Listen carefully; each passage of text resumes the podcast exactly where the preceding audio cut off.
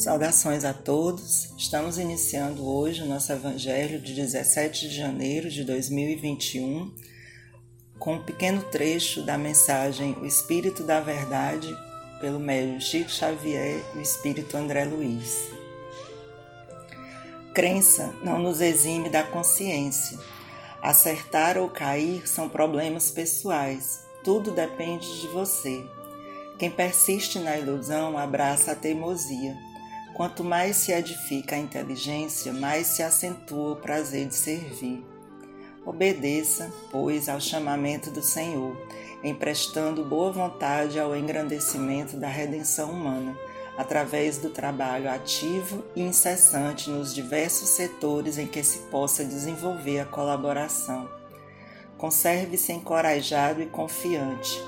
Alegria serena, em marcha uniforme é a norma ideal para atingir-se a meta colimada.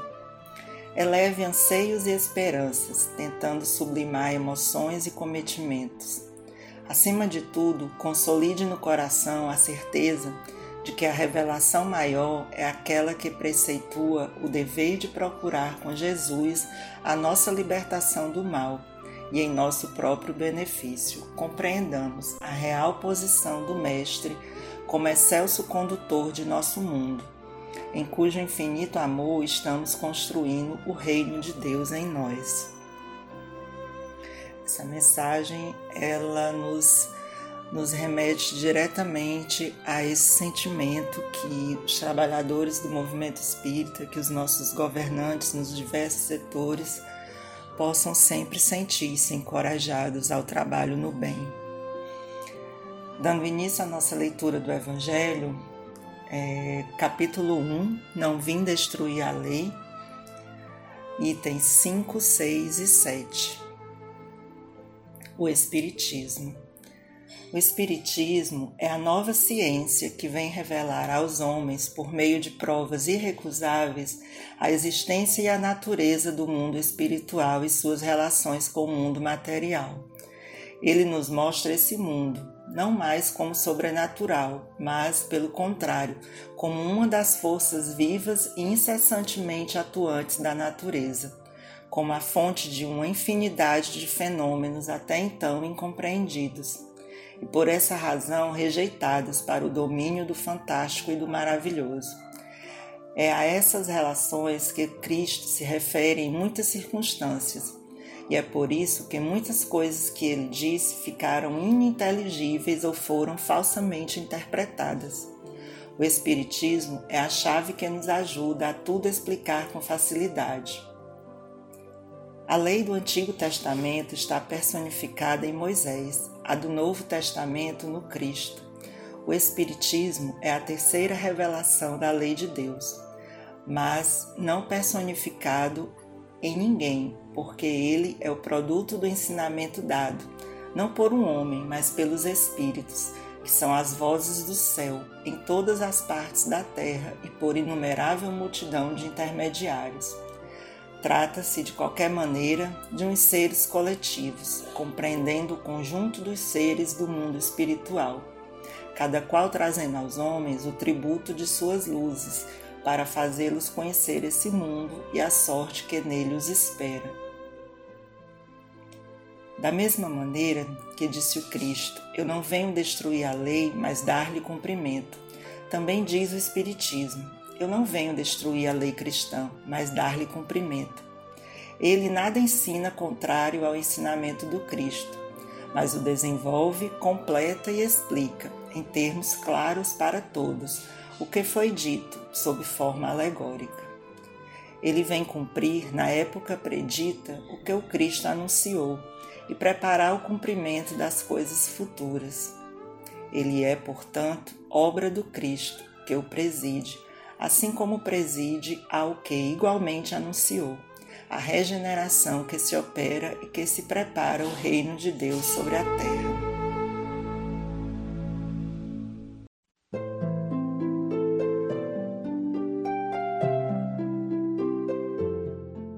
o espiritismo ele veio quando a ciência ela não mais permitia aos homens a aceitação de que a razão do que a razão não podia aceitar. Né? É, propiciou a, a, uma abertura intelectual necessária para que se pudesse compreender a ciência do espírito, que veio revelar um, um mundo novo, né? esclarecendo muitas das coisas que Jesus nos ensinou, que até então elas eram aceitas, mas sem muita compreensão. O Espiritismo ele nos trouxe a comprovação da imortalidade da alma, é, pelas religiões existentes, não só por ele, outras religiões também trazem a imortalidade da alma. O Espiritismo ele difere das duas revelações anteriores porque ele não está centrado em ninguém. Ele, ele nos traz o resultado do ensino dos espíritos através de médicos de, de várias localidades do mundo com a finalidade de nos trazer uma fé raciocinada, né? que pudesse enfrentar a razão face a face, em qualquer época da humanidade, é, nas épocas mais difíceis, mais, mais cheias de conflitos, como a que vivemos hoje. Assim como Moisés e Jesus, o Espiritismo ele vem para auxiliar o nosso progresso, né? ao nosso progresso moral intelectual. E, e, Jesus ele nos trouxe essa visão do reino de Deus e que nós temos no Espiritismo uma oportunidade de, de conhecer, de transpor, né? de através dos ensinos mesmo dos Espíritos nos aperfeiçoarmos cada vez mais. Então, não que todos precisem ser uhum. espíritas, mas que nós, os trabalhadores do movimento espírita, possamos pensar nas ferramentas que temos à nossa frente para a nossa evolução pessoal, mas também para o crescimento dos nossos é, desafios do dia a dia, nossos desafios sociais, políticos, é, familiares, profissionais e que os nossos governantes de toda de todas as esferas, principalmente do nosso país que vive nesse momento um momento é, decisivo entre a vida e a morte de pessoas que estão desesperançadas por conta que se sentem abandonadas, que se sentem sem um caminho seguro a seguir, mas que, como foi lido no Evangelho, nós temos a ciência a nosso favor, nós temos a razão dos homens que precisa nesse momento é, ficar cada vez mais clara para que a gente possa seguir firme nessa luta, seguir firme na resistência, na tentativa de que o nosso país, principalmente, o mundo, claro, mas o nosso país em especial nesse momento, passe em frente e sobreviva a, a essa pandemia que estamos expostos.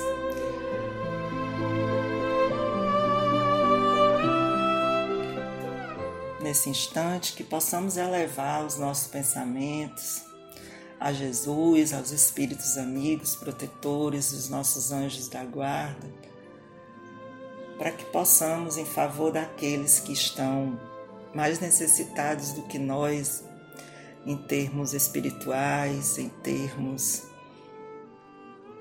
científicos, em termos materiais, em termos morais, mas que também nós possamos nos incluir nessa prece para que possamos juntos orar não só pela paz mundial, mas pela paz no coração.